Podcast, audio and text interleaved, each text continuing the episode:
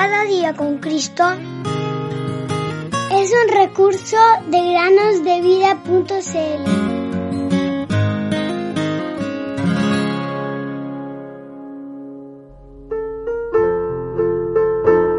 El que ha de venir vendrá y no tardará. Hebreos 10:37. Hola queridos amigos y amigas, sean bienvenidos a un nuevo día de meditaciones e historias bíblicas. La historia del día de hoy se llama El Polizón. Una pequeña embarcación había sido azotada por vientos huracanados y mares tormentuosos durante muchos días. Y, en lugar de disminuir, la tormenta parecía aumentar su furia. Por encima del estruendo de los truenos y del rugido ensordecedor de las olas, llegó el grito de que el barco tenía una filtración de agua.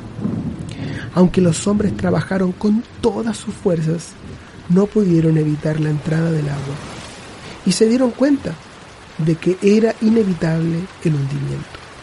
Debían entonces subir a los botes salvavidas raudamente. Para desesperación de los marineros, se dieron cuenta que solo había un bote disponible, ya que el resto de las pequeñas embarcaciones estaban totalmente destrozadas o demasiado dañadas por la furia del vendaval. El capitán entonces ordenó a todos los hombres que se embarcaran en este único barco. Y cuando todos estaban en el bote, los marineros le hicieron un espacio al capitán, ya que, de acuerdo con la noble tradición del mar, él era el último hombre que debía abandonar el barco. Pero justo cuando se iba a subir, un muchacho, harapiento, delgado y pálido, se precipitó aterrorizado por la cubierta. Se trataba de un pequeño polizón.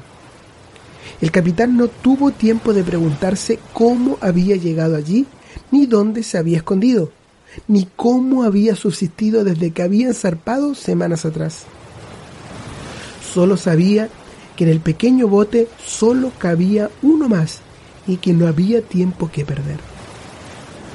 Entonces el capitán raudamente subió al muchacho al bote, sin escuchar las súplicas de los marineros, que le pedían que él también se subiera y se arriesgara. El capitán, un experimentado en los asuntos del mar, sabía que la pequeña embarcación no soportaría el peso de otra persona. E incluso cuando saltó de vuelta la nave mayor, el pequeño bote tambaleó, precipitando al noble capitán a las olas furiosas del mar, convirtiéndose así en su tumba acuática. Después de muchos sufrimientos y penurias, la tripulación fue rescatada y la vida del muchacho cambió por completo. Sintió que él debía ser digno de un sacrificio tan grande.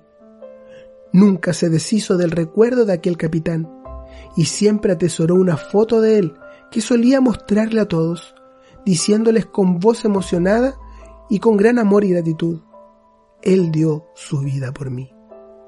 Oh querido amigo o amiga que nos escuchas, ¿no te hace pensar esta historia?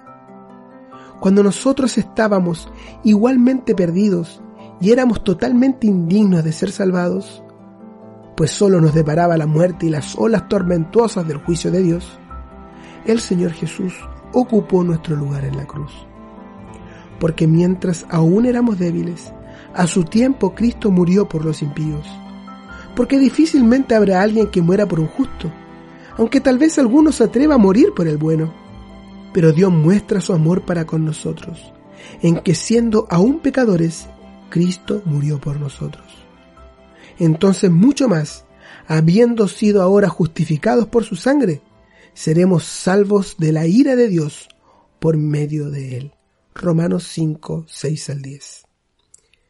Querido oyente, ¿puedes decir, como Pablo, que Cristo te amó y se entregó a sí mismo por ti? Galatas 2.20. Si no puedes decirlo, si aún no eres salvo, te ruego, en el nombre de Dios, acepta ahora mismo su gran salvación. Quizás mañana sea demasiado tarde. Cuando la trompeta del Señor se toque la final, con fulgor apunte el día eternal, y los redimidos suban a su casa celestial, cuando allá se pase